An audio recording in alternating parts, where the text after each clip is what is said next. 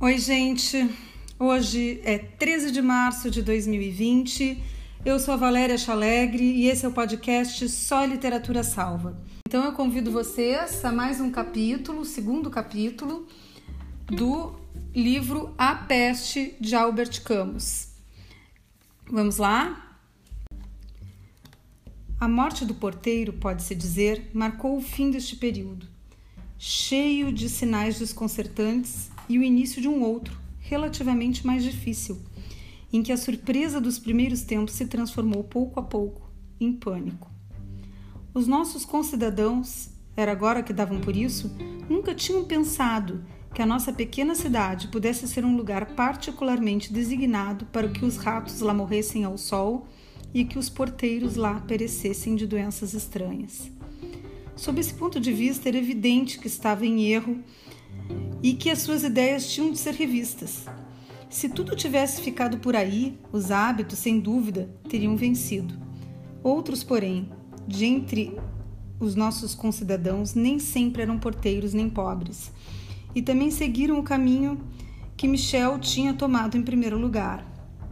Foi a partir deste momento que começou o medo e com ele a reflexão. Entretanto, antes de entrar no pormenor destes novos acontecimentos, o narrador julga útil dar sobre o período que acaba de ser descrito a opinião de outra testemunha. Jean Turreau, que já encontramos no início dessa narrativa, tinha se fixado em Orão algumas semanas antes, habitando desde então um grande hotel no centro parecia ser suficientemente abastado para viver de seus rendimentos. Porém, embora a cidade se tivesse habituado pouco a pouco a ele, ninguém sabia dizer de onde tinha vindo nem por que estava ali. Encontravam-no em todos os lugares públicos. A partir do princípio da primavera, tinham-no visto muito nas praias, nadando, muitas vezes com um prazer manifesto. Bom tipo, sempre sorridente, parecia ser amigo de todos os prazeres normais, sem ser seu escravo. Na realidade, o único hábito que lhe conheciam era conviver assiduamente com os bailarinos e músicos espanhóis, bastante numerosos na cidade. Os seus cadernos, em todo caso, constituem também uma espécie de crônica desse período difícil. Mas trata-se de uma crônica muito especial, que parece obedecer a uma ideia preconcebida de insignificância. À primeira vista, poderia julgar-se que Torrot se empenhara em ver através de um binóculo ao contrário. Na confusão geral, ele aplicava-se, em suma, em fazer-se o historiador do que não tem história. Pode, sem dúvida, deplorar-se este preconceito e suspeitar nele uma certa dureza de coração. Nem por isso é menos verdade que os seus cadernos podem fornecer, para uma crônica deste período, uma grande quantidade de pormenores secundários que têm, contudo, a sua importância e cuja própria singularidade impedirá que se julgue precipitadamente esta interessante personagem. As primeiras notas tomadas por Turreau datam de sua chegada a Orão. Elas mostram desde o princípio uma curiosa satisfação por se encontrar numa cidade tão feia em si própria. Encontra-se lá uma descrição pormenorizada dos dois leões de bronze que ornam a câmara considerações benévolas sobre a ausência de árvores, as casas sem graça e a planta absurda da cidade. Tarro mistura ainda diálogos ouvidos dos eclétricos e nas ruas, sem lhes acrescentar comentários, exceto um pouco mais tarde para uma das conversas a respeito de um tal Camps. Tarro assistira a conversa de dois condutores de elétrico. Conheceste o Camps? perguntava um. Camps? Um alto com um bigode preto? Exatamente. Era agulheiro. Bem sei, pois morreu. Ah, quando? Depois da história dos ratos. Essa não, e que teve ele? Não sei. Febre. Além disso, não era forte. Teve abscessos debaixo do braço e não resistiu. Parecia um homem como os outros. Não, tinha o peito fraco e tocava no Orfeon. Soprar tanto dá cabo de uma pessoa. Ah, terminou o segundo. Quando se é doente, não se deve tocar um instrumento de sopro. Depois dessas indicações, Starro perguntava a si próprio por que razão Campos tinha entrado para o Orfeon contra o seu próprio interesse e quais eram as razões profundas que o tinham levado a arriscar a vida pelos desfiles dominicais. Tarro parecia em seguida ter sido favoravelmente impressionado por uma cena que se desenrolava muitas vezes na varanda que ficava em frente à sua janela. Com efeito, seu quarto dava para uma pequena travessa, onde os gatos dormiam à sombra das paredes. Mas todos os dias, depois do almoço, às horas quentes em que a cidade inteira dormitava, um velhote aparecia a uma varanda do outro lado da rua. Com os cabelos brancos e bem penteados, direito e austero nos seus fatos de corte militar, chamava os gatos com um bichano, bichano, ao mesmo tempo meigo e distante. Os gatos levantavam os olhos pálidos de sono sem se incomodarem ainda. O outro rasgava bocadinhos de papel por cima da rua, e os bichos, atraídos por essa chuva de borboletas brancas, avançavam para o meio da calçada, estendendo uma pata hesitante para os últimos bocados de papel. O velhote cuspia então sobre os gatos com força e precisão. Se atingia o alvo, ria. Por fim, Tarro parecia ter sido uh, definitivamente seduzido pelo caráter comercial da cidade, cuja aparência, animação e até os prazeres pareciam comandados pelas necessidades do negócio. Essa singularidade, é o termo empregado nos cadernos, tinha a aprovação de Tarro, e uma das suas observações elogiosas terminava até por esta exclamação: Finalmente!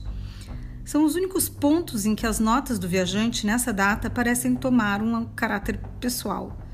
Apenas se torna difícil apreciar-lhes o significado e a seriedade. Foi assim que, depois de ter relatado que a descoberta de um rato morto tinha levado o caixa do hotel a cometer um erro na sua conta, Tarro acrescentara com uma letra menos precisa que de costume. Pergunta: Como fazer para não se perder tempo? Resposta: senti-lo em toda a sua extensão. Meios: passar os dias na sala de espera de um dentista numa cadeira desconfortável, viver a nossa varanda às tardes de domingo, ouvir conferências numa língua que não se compreende, escolher os itinerários de caminho de ferro mais longos e menos cômodos e viajar de pé, naturalmente, fazer bicha nas bilheteiras dos espetáculos e não tomar a sua vez, etc. e etc. Mas logo a seguir essas divagações de linguagem e de pensamento, os cadernos começam uma descrição pormenorizada dos carros elétricos da nossa cidade, da sua forma de escalar, da sua cor indecisa, de sua sujidade habitual, terminando essas considerações por um é formidável, que não explica nada. Eis em todo caso as explicações dadas por Turrot sobre a história dos ratos. Hoje o velhote que mora em frente está desnorteado. Já não há gatos.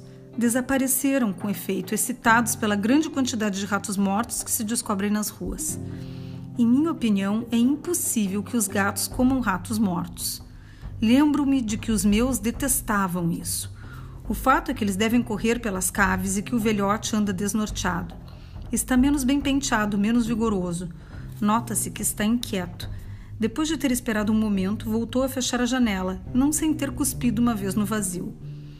Na cidade, foi hoje mandado parar um elétrico porque tinham descoberto um rato morto, ali chegado não se sabe como. Duas ou três mulheres desceram. O rato foi deitado fora. O elétrico voltou a partir. No hotel, o guarda da noite, que é homem digno de fé, disse-me que, com todos esses ratos, esperava uma desgraça. Quando os ratos deixam o navio, Disse-lhe que era verdade no caso dos barcos, mas que nunca se tinha verificado isso com cidades. No entanto, a sua convicção está assente. Perguntei-lhe que desgraça, em sua opinião, se podia esperar. Não sabia. É impossível prever a desgraça. Mas não se admiraria se fosse um tremor de terra. Reconheci que era possível e ele perguntou se isso não me inquietava. A única coisa que me interessa, respondi-lhe, é encontrar a paz interior. Ele compreendeu-me perfeitamente. No restaurante do hotel há uma família bastante interessante. O pai é um homem alto e magro, vestido de preto, de colarinho engomado. Tem o meio do crânio calvo e dois tufos de cabelos grisalhos à direita e à esquerda. Uns olhinhos redondos e duros, um nariz fino, uma boca horizontal dão-lhe um ar de uma coruja bem educada é sempre o primeiro a chegar à porta do restaurante. Afasta-se, deixa passar a mulher, pequenina como um rato preto, e então entra, trazendo atrás um rapazinho e uma rapariguinha vestidos como cães sábios. Chegado à mesa, espera que a mulher se tenha sentado. Senta-se. E os dois canitos podem finalmente empoleirar-se nas cadeiras. Trata por você a mulher e os filhos, dirige graças bem educadas à primeira e palavras definitivas aos herdeiros. Nicole está a mostrar-se soberanamente antipática. Soberanamente antipática. A pequenita está prestes a chorar.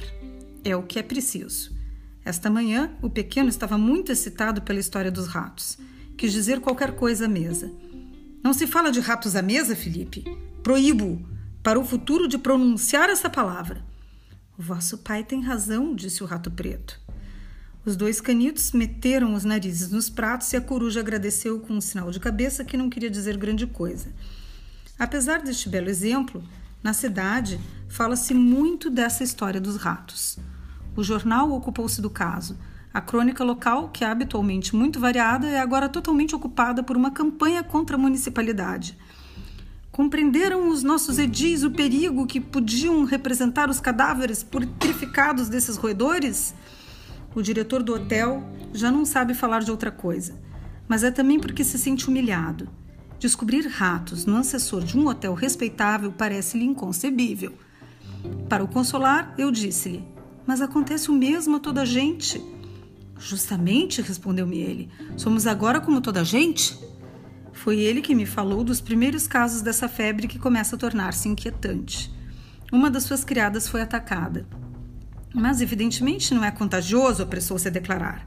Respondi-lhe que era indiferente. Ah, compreendo. Vossa Excelência, como eu, Vossa Excelência é fatalista.